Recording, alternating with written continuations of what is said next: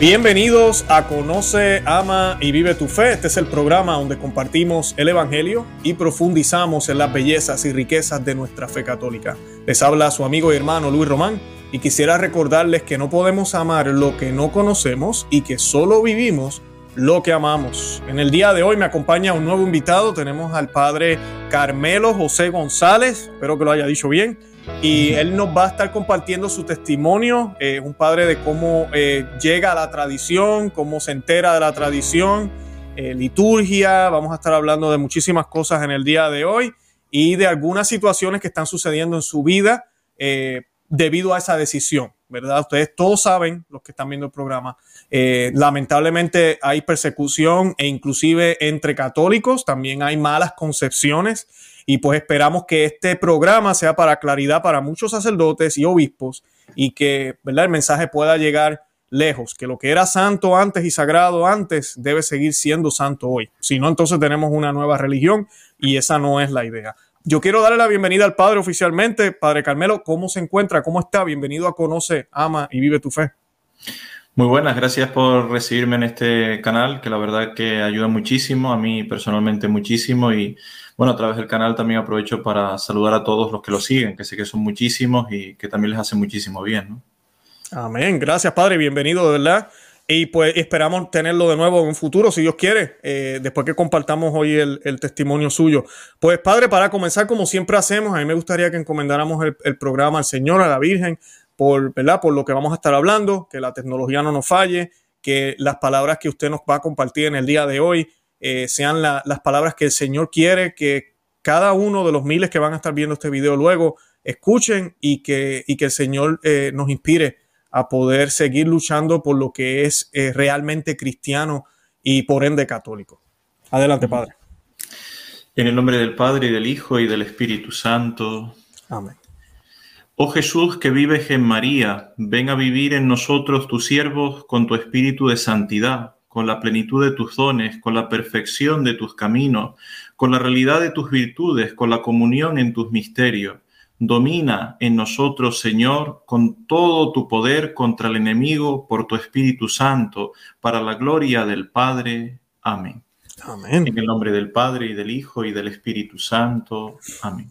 Amén, gracias Padre, de verdad que sí. Bueno, pues para comenzar, como usted es nuevo en el programa, ¿quién es el Padre Carmelo José González? Y tengo entendido que su segundo apellido es González también, ¿no? Está repetido. Sí, ¿verdad? Exacto. O sea, ¿quién es el Padre Carmelo José González González? Bueno, yo soy un sacerdote diocesano de España, concretamente de la diócesis de San Cristóbal de la Laguna, es la diócesis occidental de las Islas Canarias, está dividida en dos diócesis, son siete islas eh, pues al norte de África, pero que pertenecen a, España. ¿no?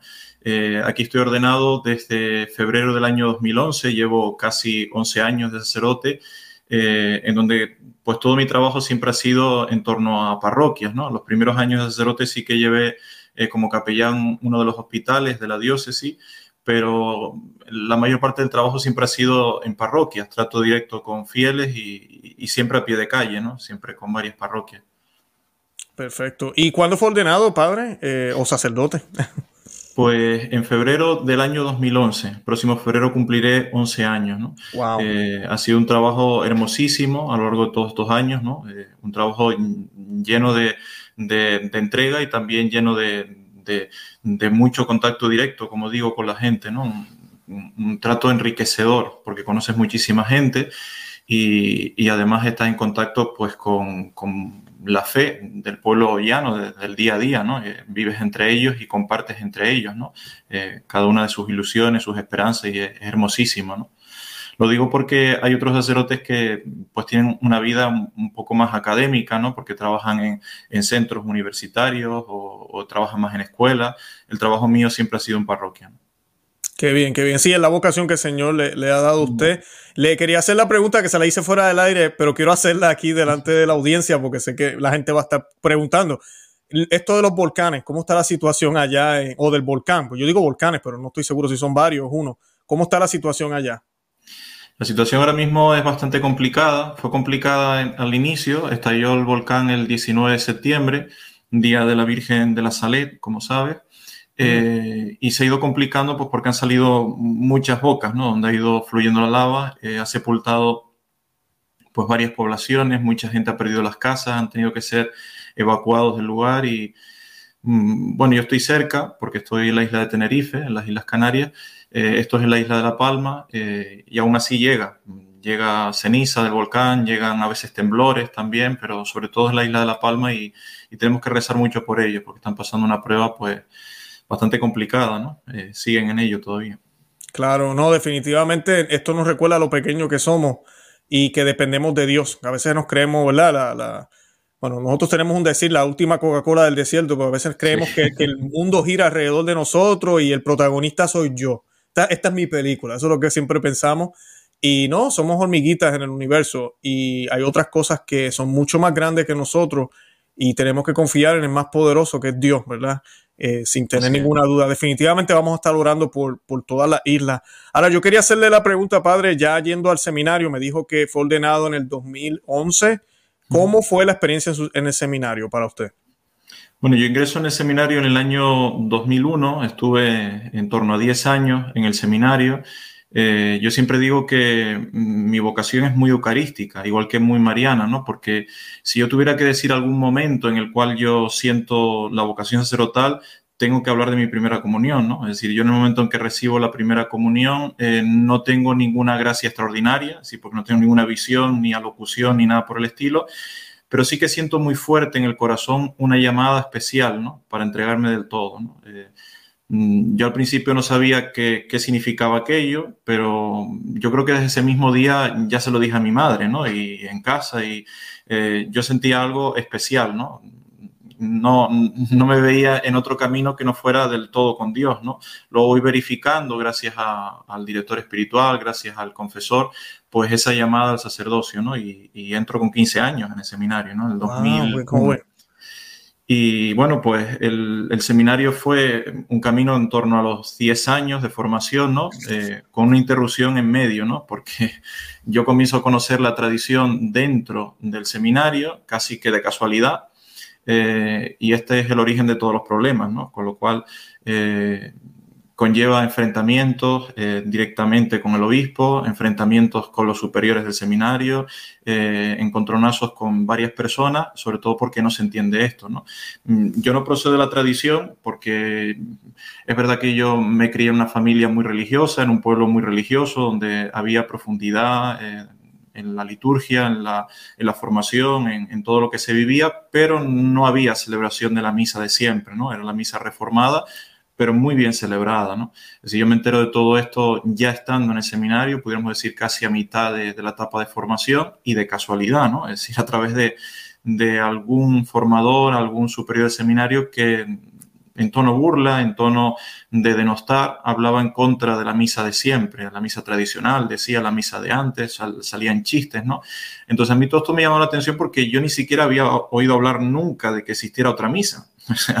Yo en mi docta ignorancia pues eh, pensaba que, que, la misa era por la que había vivido desde niño, ¿no? Es decir, la misa reformada y en la cual me encontraba, ¿no?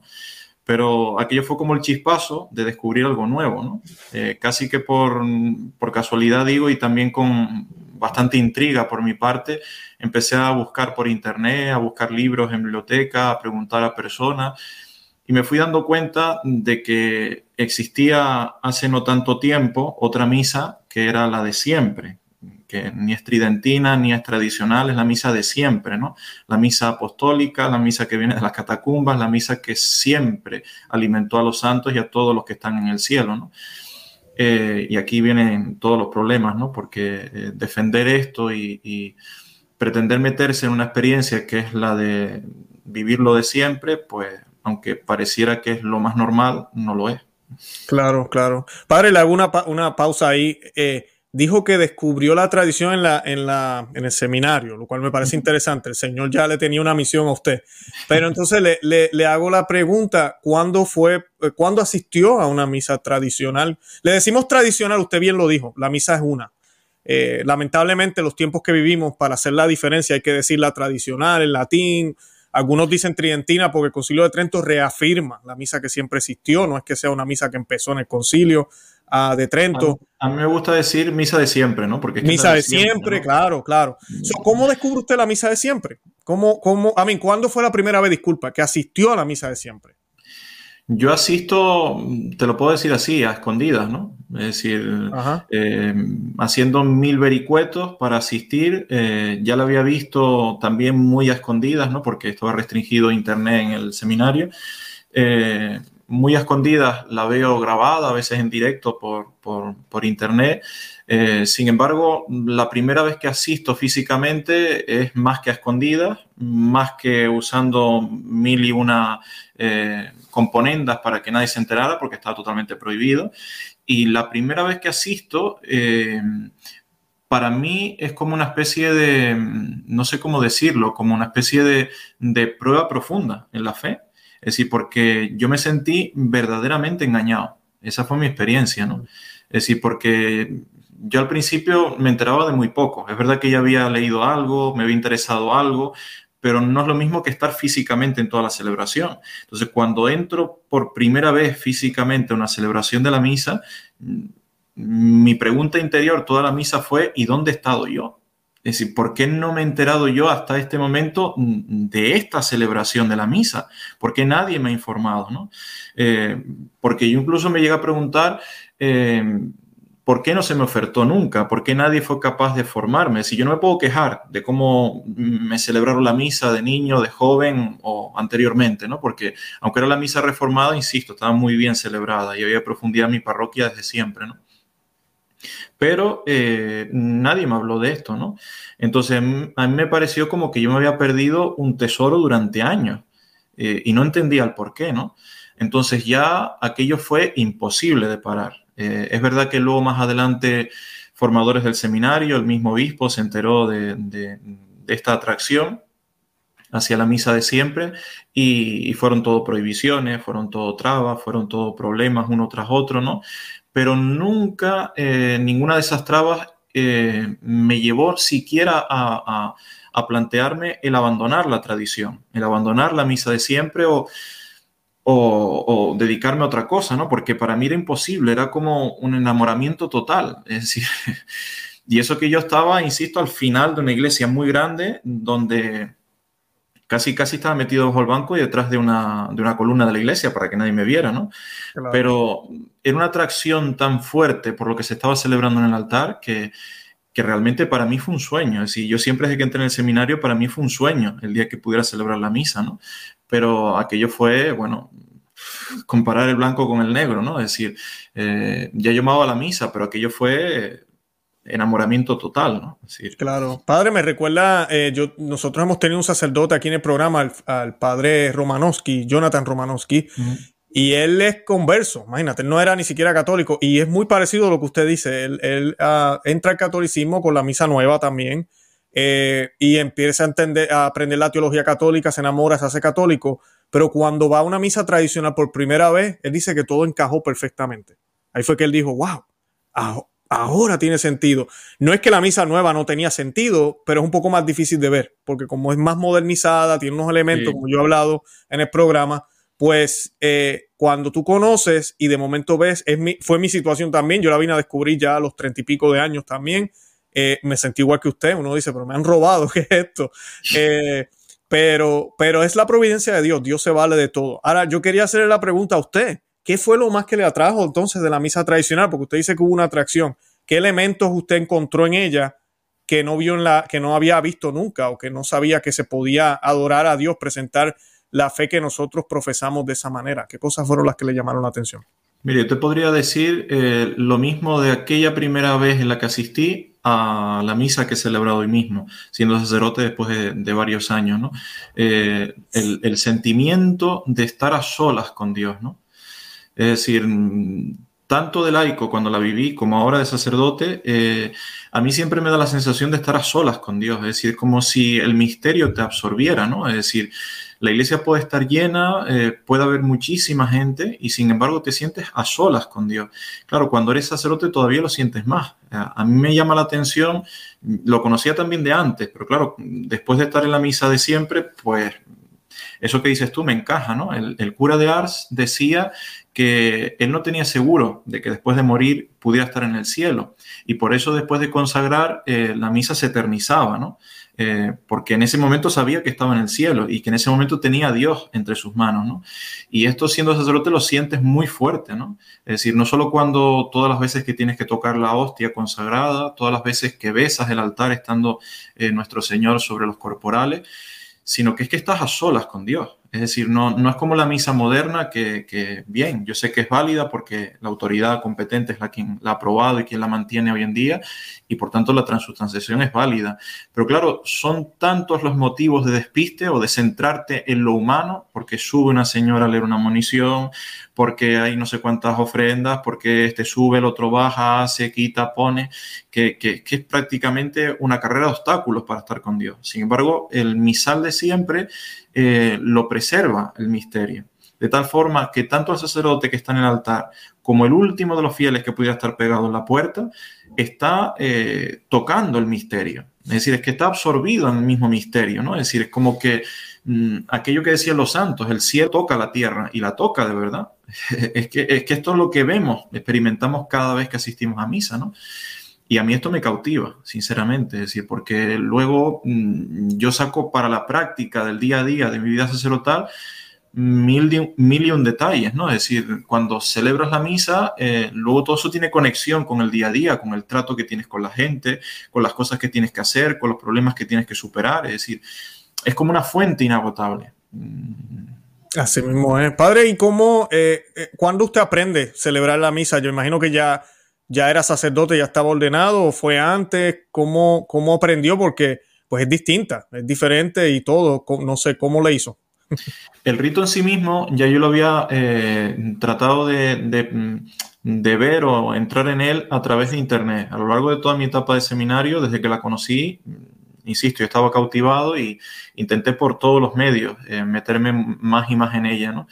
Pero eh, en España como estaba Benedicto XVI y había salido el, el Sumorum Pontificum, eh, en España en varias diócesis se organizaban eh, cursillos de una semana para sacerdotes, donde en esa semana se daba la, mm, teoría, eh, la doctrina de la misa y aparte se daba también mm, clases prácticas sobre el rito. yo concretamente asistí a la diócesis de Córdoba, en España, eh, en una Semana Santa, la semana siguiente, la semana de Pascua, eh, con muchos sacerdotes de toda España. ¿no? Eh, al finalizar ese cursillo, eran a los pocos meses de haberme ordenado sacerdote, pues ya todos sabíamos celebrar la misa de siempre, ¿no? Eh, de hecho, al final del cursillo, en conventos de la ciudad, pues cada sacerdote, con otro sacerdote que le había enseñado, eh, ayudándole, pues celebraba su primera misa de siempre, ¿no? Y aquello fue muy hermoso. Me tocó en el convento del Monasterio de las Salesas, en Córdoba, y fue hermosísimo, ¿no? Fue hermosísima esa celebración, sinceramente, ¿no? Eh, pero bueno, yo tendría, pues no sé, cinco meses, seis meses ordenado y desde ahí la he celebrado siempre. ¿no? Qué bueno, qué bueno. Esto ya entonces su obispo sabía que usted había ido a este eh, cursillo, seminario que, que estaba. Sí, sí, desde, desde el seminario sabe que me cautivaba la misa tradicional, que me cautivaba pues toda la tradición, eh, aunque no lo compartía para nada, ¿no? Es decir, siempre en conversaciones privadas, a veces también, muchas veces en público, lo dejaba notar, es decir, siempre me decía hay que ser el sacerdote del siglo XXI, hay que estar en esta época, hay que ser un hombre de hoy. Estas son sus expresiones frecuentes, ¿no? Y la sigue repitiendo, ¿no? Lo único que estando en vigor su morum pontificum, pues era imposible, ¿no? Eh, prohibirla. En cuanto sale el nuevo motu propio de, Francisco, pues eh, todo cambia, ¿no? Claro, sí, sí, a eso vamos ya mismito. Pero sí quería eh, decir algo, es triste todo lo que está pasando, por eso yo le digo a la audiencia, oremos por los sacerdotes, porque mientras su morón pontífico, cuando su morón pontífico fue promulgado, eh, fue una explosión de sitios donde comenzaron a ofrecer la Santa Misa eh, tradicional. Eh, en muchos lugares los sacerdotes hacían ambas, que a eso le voy a hacer la pregunta ya mismo, y algunos sacerdotes comenzaron ya solo a dedicarse a la tradicional porque la comunidad empezó a responder mejor. Y esa es la parte que yo no entiendo. Yo le pido al Espíritu Santo y a Dios que ilumine comenzando desde Roma hasta, hasta todos los obispos del mundo, eh, que gracias a Dios aquí en los Estados Unidos muchos obispos han decidido no hacer ningún cambio, a pesar de tradiciones custodes, porque se han dado cuenta que hay beneficios. eh, si tú ves que son las comunidades que más están creciendo, si tú ves que son las comunidades que están añadiendo misa, si tú ves que inclusive durante la pandemia eran las únicas que estaban ofreciendo los sacramentos y hasta los de Novus Sordo venían a, las parroquias nuestras, eh, eh, se quedaban boquiabiertos. ¿Cómo es posible que tu sacerdote quiera y el mío está, no sé, acobardado? y es porque lo que usted decía, la misa me influye a mí en cómo yo voy a tratar a mi pueblo, a mi rebaño. Entonces, eh, yo no estoy diciendo, vuelvo a lo mismo, no estoy diciendo que la otra misa es mala, es inválida, nada de eso, por ahí pero, mm, mm, Adelante, padre. Perdón que te, interrumpa, es que aunque, aunque digamos que nuestro Señor está presente en la misa reformada y que, la autoridad es quien la, quien la ha promulgado y, por tanto es válida, ¿no? Eh, en los fieles se nota mucho que la misa moderna eh, se va por una causa al menos esa es mi experiencia de casi 11 años como párroco, ¿no?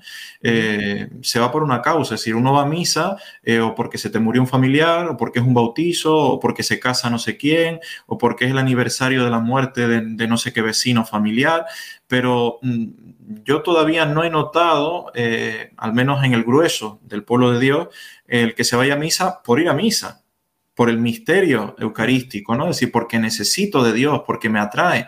Eso yo lo he visto en la gente de la misa de siempre, pero no lo he visto en la, misa moderna, ¿no? Es decir, este excelente, excelente punto, padre. No, es cierto.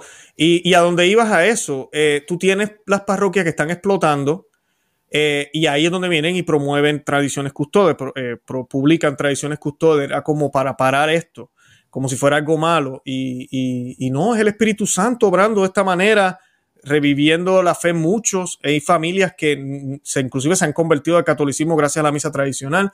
Y si es algo que acerca a la gente a Cristo, ¿por qué impedirlo? Eso es lo que yo digo siempre. Aquí no estamos hablando de que queremos que quiten todas las misas y sean todas tradicionales. Yo no voy a negar mi opinión personal. Ojalá si pasase algún día. Pero ahorita mismo, como están las circunstancias, no, esto tiene que ser un proceso. Y el Espíritu Santo ha dejado que la misa tradicional, después de 50 años que Pablo VI promulgó la nueva misa, que todavía exista, no es accidente.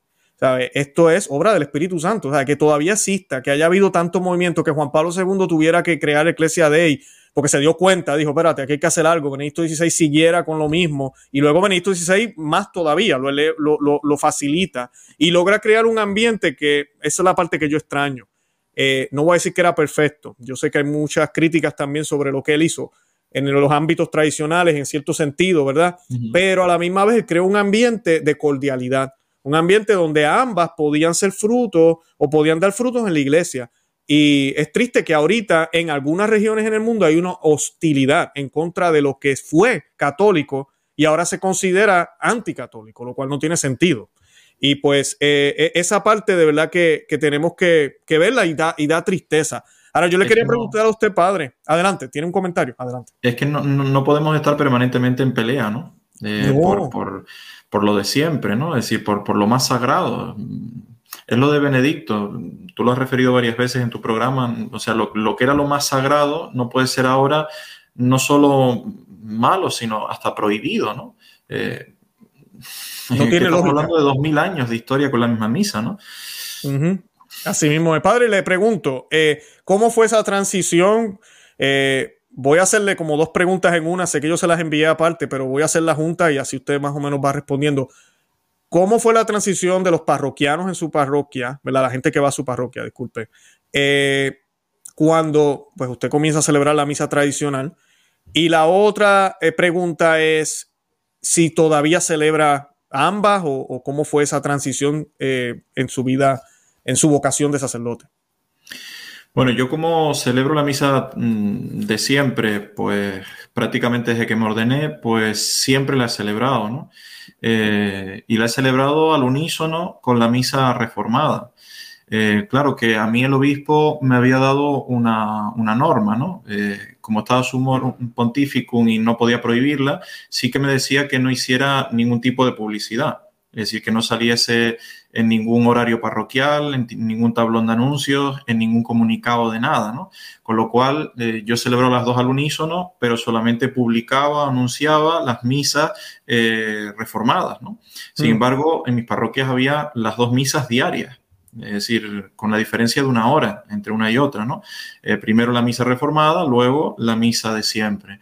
Eh, fíjate que sin ni siquiera anunciar la misa de siempre, eh, iba más gente a la misa de siempre que a la misa reformada, siendo la que estaba en el tablón de anuncios, la que estaba publicada, la que se avisaba una y mil veces y a veces pues podía darse que la misa reformada había dos personas, cinco personas y luego la otra misa pues estaba hasta la bandera, ¿no? Eh, esto es lo más sorpresivo, ¿no? Pero sí que hay que distinguir en la parroquia, al menos yo lo veía así, la gente que era neutral, es decir, gente que, que, no había estado conquistada por ningún tipo de pensamiento de nadie, eh, era una gente que se dejaba cautivar poco a poco por la misa de siempre, porque de hecho la gente que existía no era gente que, hubiera nacido ni se hubiera criado la misa, la tradición, ¿no? Eh, era gente que, como yo, pues había nacido y se había criado pues en la misa reformada. Pero conforme se iba celebrando en la parroquia, la gente iba una vez a probar por ver qué es esa cosa rara que está haciendo el cura ahora, que se da la vuelta, que dicen que es como antes, que no sé qué, ¿no? Pues la gente se iba cautivando de tal forma que los que entraban en esa misa era imposible que volvieran a la misa reformada. Te lo iban diciendo. Me acuerdo una, una señora que por la primera vez que fue sin misal prácticamente no se enteró de nada, ¿no? Pero cuando ella ve al inicio de la misa que se reza el confiteo, eh, para ella eso fue lo más cautivador, porque ella por lo visto llevaba tiempo pensando cómo podía ser que nosotros le pidiéramos perdón a Dios estando erguidos, de pie y mirándole como de cara a cara, ¿no? Y no como hace el monaguillo arrodillado y casi que con la frente tocando el suelo, ¿no? Es decir, es que estamos reconociendo que hemos eh, ofendido a la misma majestad de Dios y estamos de pie. O sea, mm, claro, todo esto va cautivando a la gente, pero mm, en honor a la verdad hay que reconocer que hay un grupo mínimo, al menos así eran mis parroquias, ¿no? Eh, que era de gente mm, pues que tenía la cabeza conquistada pues, por el modernismo en el sentido de que le habían dicho millones de chistes en contra de la misa de siempre, eh, se habían burlado de una y mil formas, que si el cura está de espaldas, que si el cura no se le entiende, que si eh, está haciendo cosas allí que nadie sabe lo que tal. Entonces, todo esto servía para que la gente fuera predispuesta eh, en contra de la misa y con unos prejuicios eh, ya firmados en su cabeza. Claro, de esta forma eh, no solo uno se puede poner en contra de la misa de siempre, se puede poner en contra de cualquier realidad. Decir, tú a una persona para conocerla no puedes ir con prejuicios, tienes que ir con mente abierta, vas a hablar, vas a dialogar, vas a escuchar. Claro, si nosotros predisponemos a las personas en contra de la doctrina de siempre, como está ocurriendo hoy en día, la predisponemos en contra de la misa de siempre, evidentemente la gracia de Dios hace y toca, porque también he tenido experiencia de eso, ¿no? Eh, pero lo lógico es que tengan mayores obstáculos y así ocurre, ¿no? De hecho, en torno al año 2018, en la parroquia, eh, la principal donde yo celebraba, eh, se comenzó a gestar como una especie de oposición en, torno a este pequeño grupo, ¿no? y y claro, evidentemente todo esto hace que, el, mismo obispo que estaba en contra y, tantas personas pues hicieran lo posible por acabar con la misa. Claro, claro. Y, padre, ¿cuál es la circunstancia ahorita de usted? ¿Usted está todavía se puede celebrar la misa tradicional? ¿Sigue en la parroquia? ¿Qué es lo que ha pasado eh, ahorita con tradiciones custodes? ¿Ha habido algún cambio o todo sigue igual? Bueno, desde Tradiciones Custodes, eh, creo que mm, no había pasado ni siquiera una semana, ya el obispo diocesano aquí eh, sacó un decreto donde prohibió por completo la, misa, solamente un sacerdote la tiene autorizada solo para los domingos, eh, especifica que ni siquiera un sacerdote que esté de viaje, aunque no sea de aquí ni sea diocesano, puede celebrar la misa, tampoco la puede celebrar en privado. en el territorio de esta diócesis y por supuesto, mi misa, como la de otros sacerdotes de esta diócesis que la celebraba, totalmente prohibida. Eh, en el transcurso de esas semanas, eh, da la casualidad que yo tenía eh, confirmaciones en la parroquia y el señor obispo visitó la parroquia, ¿no? Entonces, fue el momento que la aprovechó en la sacristía y con una forma eh, muy desconsiderada, gritando y haciendo muchos aspavientos delante de gente, eh, para reiterarme el que no podía celebrar la misa de siempre. Yo también aproveché con mucho respeto para decirle que seguiría celebrándola hasta la muerte, es decir, aunque tuviera que enfrentarme mm, a un pelotón de fusilamiento, seguiría celebrando la misa, es decir, no la dejaría por nada, ¿no? Claro, todo esto fue eh, como si dijéramos el pistoletazo de salida para quedarme sin parroquia, puesto que ya yo cumplía seis años del nombramiento mío como párroco, tendría que haberme renovado en agosto, no me renovó, eh, y aprovechó una serie de, denuncias que habían puesto, de acusaciones, eh, desde el año ese que, que cito, ¿no? 2018, pues para hacer todo lo posible para dejarme de lado, ¿no? Entonces yo desde agosto eh, diríamos que estoy fuera del organigrama diocesano, no tengo cargo, no tengo ningún destino pastoral. Y desde septiembre pues Estoy en una casa con una capilla que los mismos fieles eh, amantes de la tradición en, Tenerife, en esta isla, pues han montado y hay misa diaria.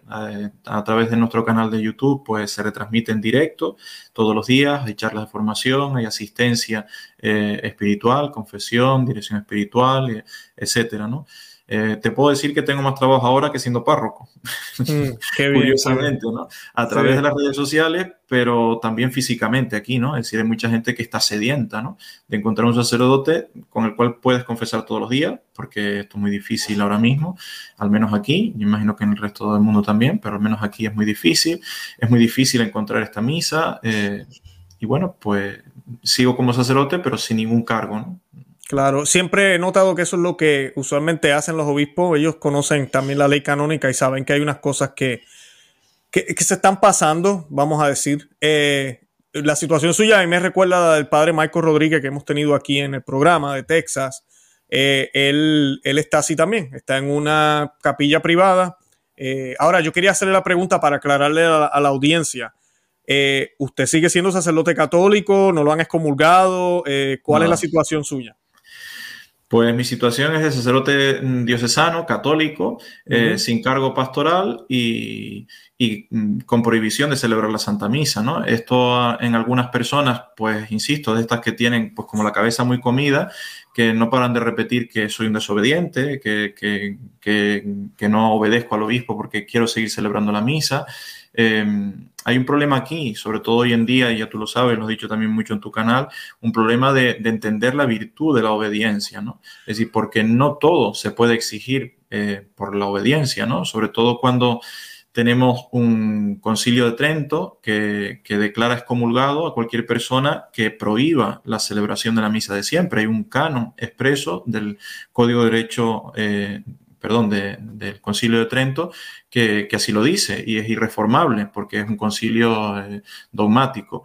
Eh, por no hablar de Coprimum Tempore, de San Pío V y otros muchos declaraciones eh, del magisterio de la Iglesia. ¿no? Con lo cual, para poder yo obedecer al obispo en este punto tan concreto, tendría que desobedecer a toda una tradición de la Iglesia ininterrumpida.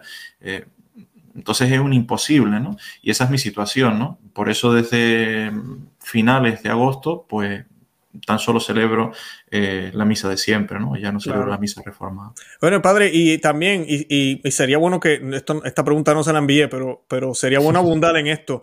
Eh, hay uno, ah, los deberes del sacerdote, la gente a veces piensa que es solo obedecer al obispo. Y uno de los deberes del sacerdote es celebrar misa todos los días. Usted está cumpliendo con ese deber ahorita. y, lo otro es, eh, en cierto sentido, las misas que usted hace se pueden entender como misas privadas. O sea, y privada no significa que no hay nadie viendo. Eh, entonces, pues también, o sea, la ley canónica lo protege a usted en ese sentido. Eh, que la gente a veces no entiende eso. Ah, esta misa es ilícita porque el obispo se lo prohibió. No, no lo es porque el padre Carmelo tiene la obligación de celebrar la misa todos los días desde que se ordenó. Eh, independientemente de si tiene obispo, no tiene, el obispo fallece o si el obispo decide irse por otra línea, él, él hizo esos votos pero que nos podría hablar un poco de eso, padre. ¿Qué, ¿Cuáles son los deberes suyos? O sea, eso, o solamente se resume en ser la sombra del obispo y hacer todo lo que el obispo me diga. Digamos que hay que distinguir entre, y esto lo repito yo mucho, entre obediencia y borreguismo. Cuando nosotros hablamos de borreguismo es eh, dejar a un lado la mente, ¿no? Dejar a un lado nuestro raciocinio, ¿no? A mí hay un converso que me encanta y es Chesterton, donde él afirma, y lo dice de muchas formas, pero hay una de esas veces en la que afirma textualmente, eh, a mí para entrar en la iglesia me exigieron que me quitara el sombrero, pero no la cabeza.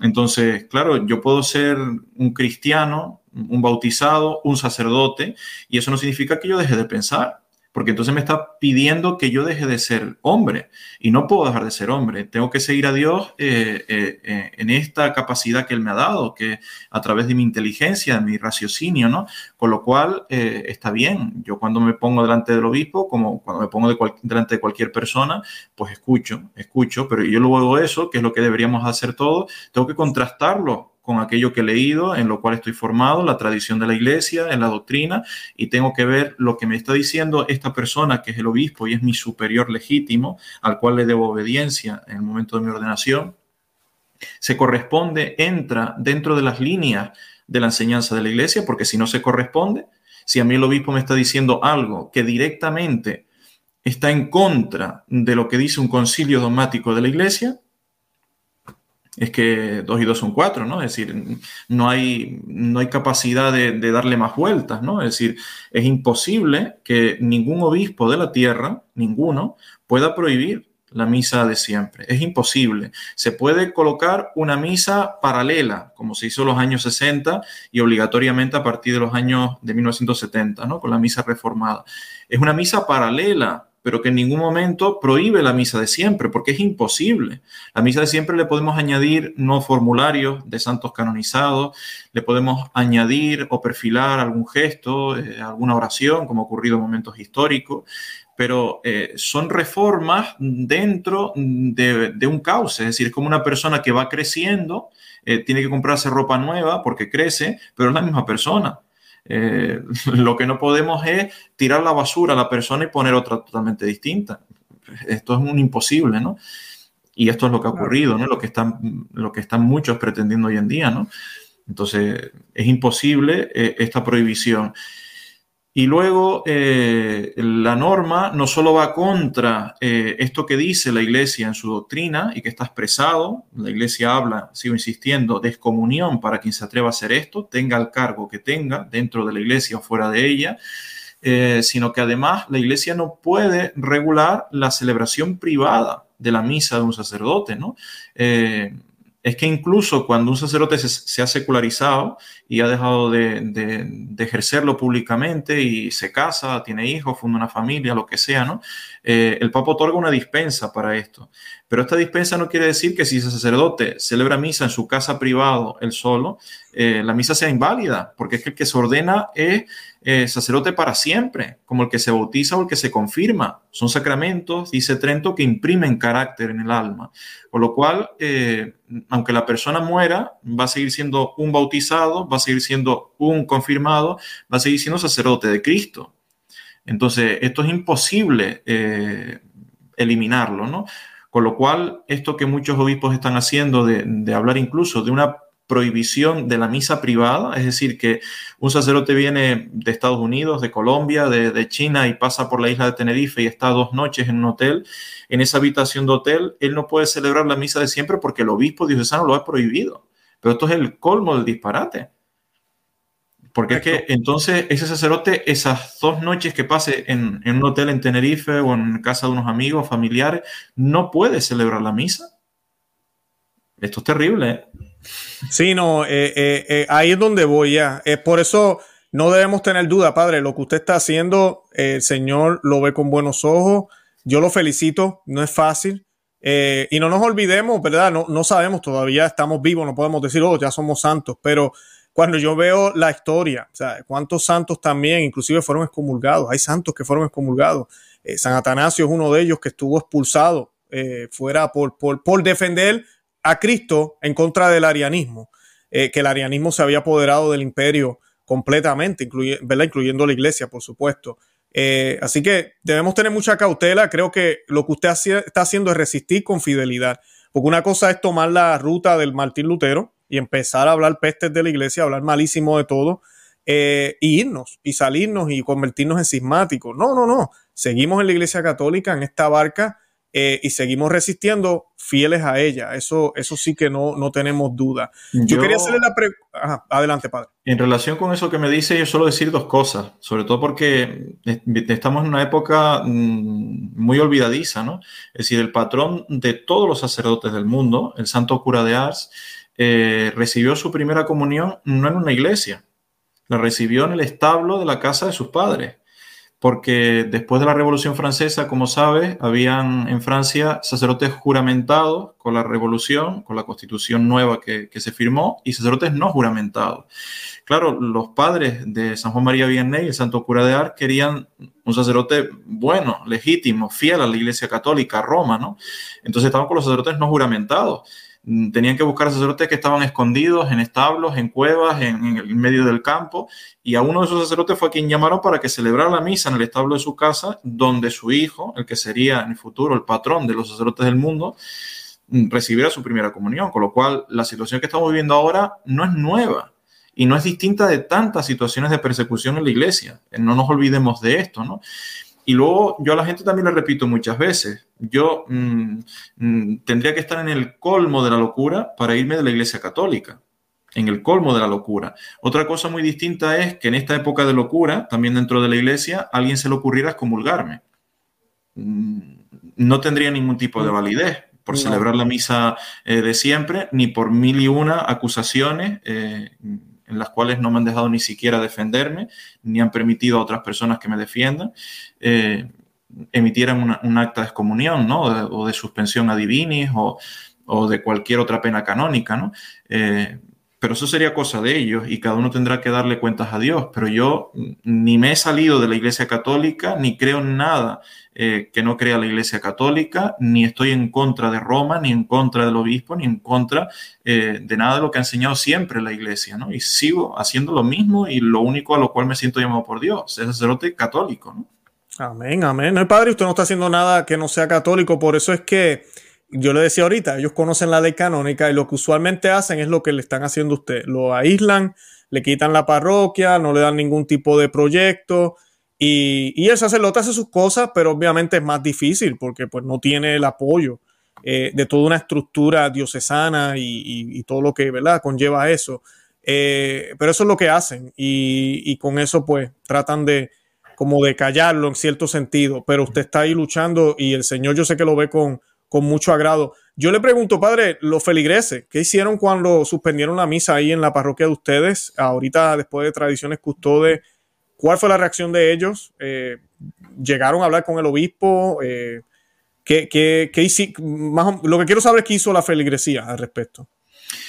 La feligresía, desde el año 2018, cuando estamos con esta lucha, eh, ha tratado eh, a través de escritos, incluso con registro de entrada en el obispado de aquí de esta diócesis, de tratar de hablar con el obispo. Eh, siempre la respuesta ha sido la misma, silencio administrativo. El obispo ni ha dicho sí ni ha dicho no. Tan solo ha sacado un decreto después de tradiciones custodes donde ha prohibido la misa y tan solo a un sacerdote se la ha permitido, como decía antes, los domingos, eh, en un lugar concreto y ya está. Pero los fieles lo han pedido una y mil veces. ¿Cuál es el problema? Que estamos en, en, una época supuestamente donde se escucha el pueblo de Dios, precisamente para colmo, estamos en la etapa preparatoria del sínodo convocado por el Papa. Mm, estamos escuchando a todos, supuestamente, y ese todos muy entrecomillado, porque se escucha a una totalidad del pueblo de Dios, que es la que se quiere escuchar, pero no a todo el pueblo de Dios, porque no se recibe, ni siquiera en el obispado no se le da un recibimiento ni siquiera a través de llamada, ¿no? Aquí hay además una batalla muy fuerte, ya no digo la misa de siempre, la misa reformada por querer comulgar bien, pues no se permite, es decir, está totalmente prohibido comulgar mm, de otra forma que no sea en la mano. Y de hecho, eh, en muchos lugares la comunión no solo es que sea la mano, es que si quieres comulgar tienes que subir tú al altar y cogerla tú mismo. Si el sacerdote se sienta y las especies consagradas quedan sobre el altar y cada uno sube y la toma a su gusto, ¿no? Y de hecho el obispo en sus celebraciones insiste por activa y pasiva que solo comulgar en la mano. Y además predica muchísimo en contra porque es un acto de soberbia, querer comulgar en la boca y ya no digamos de rodillas, porque ya eso es, como muchos fieles dicen aquí, un lujazo de los más grandes que te puedes dar hoy en día, ¿no? Comulgar en la boca y para colmo de rodillas, ¿no? Entonces, no se escucha a los fieles y para colmo eh, siempre se les habla en contra, siempre es en tono de burla, siempre es que ahí están esos soberbios, están esos que están anquilosados en el pasado, es que Entonces, claro, de esta forma no podemos hablar de, atender a los signos de los tiempos, de atender al pueblo de Dios. Ese dibujo que no sé si has visto tan famoso del sino, donde se ve el pueblo de Dios y en medio, no delante, en medio el obispo, supuestamente oliendo a ovejas y escuchando a las ovejas. Mm, no es que lo diga yo, es que el pueblo de Dios lo dice, es decir, ¿dónde está nuestro obispo para escucharnos? Porque ni siquiera lo se ha dignado recibirnos, ni siquiera una vez nos ha recibido. Claro, no, no, la gente lo ve, la gente sabe y es triste, pero son los tiempos que nos han tocado vivir, pero eh, es, bien lamentable el hecho de que se nos habla de ver los signos de los tiempos, mencionan a veces Sensum Fidelium, ¿verdad? Y todo lo demás, y no se dan cuenta que el Espíritu Santo está hablando a través de estos movimientos, de estas cosas, y la comunión en la boca es tradición y es la manera más correcta. Siempre la iglesia lo enseñó. Inclusive el último documento que la iglesia publicó, Sacramento, Redención y Sacramento, si no me estoy equivocando, de Juan Pablo II, sí, ese documento afirma que también la mano es una opción, si la diócesis lo aprueba, yo no estoy de acuerdo con esa parte, pero también afirma que todo fiel tiene el derecho de recibir al Señor en la boca y si desea de rodillas. todos estos obispos están violando la ley o, como estamos viviendo ahora tan modernista, ya no nos importa qué dijeron los papas anteriores ya no nos importa nada, es simplemente el último. Y lo que dijo hoy, porque tampoco importa lo que dijo ayer ya. Eh, eh, así son estos modernistas y eso no es católico, sino si no la fe católica no hubiese durado dos mil años. O sea, el, que dure dos mil años es porque seguimos creyendo lo mismo. Y no es que nos quedemos en lo antiguo, es que no cambia, no pasa, es, es, para siempre, porque Dios es para siempre. Y, y, esa parte se nos ha olvidado, se nos ha olvidado. Totalmente de acuerdo. ¿eh? Ya, padre, le pregunto, aprovechar, sé que eh, eh, es un poco difícil para un sacerdote hablarle a los obispos, pero, o, decirle algo porque ellos no pueden tomar órdenes de ustedes, pero yo sé que pueden escucharlos. ¿Cuál sería la petición? Porque sé que hay muchas, muchos obispos que ven el programa también. Yo inclusive he tenido obispos en el programa, hemos tenido eh, un solo cardenal hasta ahora. ¿Cuál es la petición de sacerdote, un sacerdote como usted? Que, para ellos? ¿Qué cosa usted necesitaría o qué, qué es lo que está faltando de ellos como, como pastores de la iglesia y, y cuál es su petición para, para, ellos referente a este tema de la liturgia y de pastorear a, la, oveja? En eso no, no me salgo del Concilio Vaticano II, es decir, el concilio pide atender a los signos de los tiempos. Eh, entonces, un gran signo de los tiempos mm, desde hace ya... Eh, mucho es eh, la vuelta a lo de siempre, ¿no? Eh, mientras en la misa moderna, en la misa reformada, tan solo encontramos grupos muy pequeños, y yo te hablo de España, ¿no? Que es lo más que conozco. Mm, encuentras muy pocas personas y la mayoría son gente muy mayor, gente eh, pues que van más por costumbre que por otra cosa. Es decir, si quieres encontrar matrimonios jóvenes, si quieres encontrar niños, si quieres encontrar gente que de verdad esté vibrando con el misterio de la Santísima Eucaristía, tienes que ir a la misa de siempre. Es que no hay otra cosa. Eh, el problema es que los obispos están totalmente mirando para otra parte, están anquilosados, ellos sí que están anquilosados en los años 60 y creen que la gran prerrogativa hoy en día que está pidiendo el pueblo de Dios es que se ordenen las mujeres, es que todo el mundo pueda tocar las hostias consagradas, que... Pero claro, estos son peticiones de los años 60, que ya están más que recauchutadas, porque la gente que pedía eso o ahora mismo son más que ancianas o o ya han pasado de todo esto, porque hace tiempo que no están dentro de la iglesia, ¿no? Es decir, que son ateos eh, y para colmo ateos militantes que están en contra de la iglesia, ¿no? Todos los que hablaban de esto en los años 60. Entonces, si queremos encontrar la fuerza de la iglesia y el futuro de la iglesia hoy en día, tenemos que mirar la misa de siempre. Así es, amén, amén. Porque no atrae otra cosa. Entonces, un obispo, un sacerdote, para colmo, después del Concilio Vaticano II y para colmo, insisto, en vísperas del sínodo convocado por el Papa, escuchar al pueblo de Dios y escuchar los signos de los tiempos. Exacto. Padre, ¿y qué le dice a los sacerdotes? Hay sacerdotes que nos ven, que tal vez quisieran celebrarla y no la celebran, no se atreven, o sacerdotes que la están celebrando y están, han sido amenazados por sus obispos también. Eh, ¿Qué le puede decir a los hermanos sacerdotes? Mira, eso que dices, mm, yo lo hago extensivo a más cosas que la misa, ¿eh? Eh, porque el problema no está solo en la misa de siempre, el problema está en, en la vivencia de católica de siempre, ¿no? Es decir, el, el clero aquí diocesano es tremendamente bueno. Es un clero muy trabajador, es un clero muy sincero, pero yo le pondría una característica común, es un clero miedoso, que yo creo que no solo de esta diócesis de Tenerife, sino de toda España, ¿no? Eh, yo conozco muchos sacerdotes, por darte un detalle, en esta isla que para ponerse la sotana se esconden. Mm. Eh, van a ver al, al, obispo pues, en pantalones vaqueros y camiseta y, luego en su parroquia se esconden para ponerse la, sotana, se esconden para rezar rosario, se esconden para predicar determinadas cosas, se esconden para hacer cosas en la liturgia. Ya no digo solo la misa de siempre, digo hacerlo de siempre católico, ¿no? Eh, entonces yo les diría, pierdan el miedo, porque el problema es que el miedo no tiene nada que ver con Dios. Incluso cuando una persona está empecatada y Dios le llama a la conversión, mm, Dios no trabaja con el miedo. Dice uno de los profetas en el Antiguo Testamento que eh, nos cautivó con lazos de amor, nos amarró con lazos de amor, ¿no?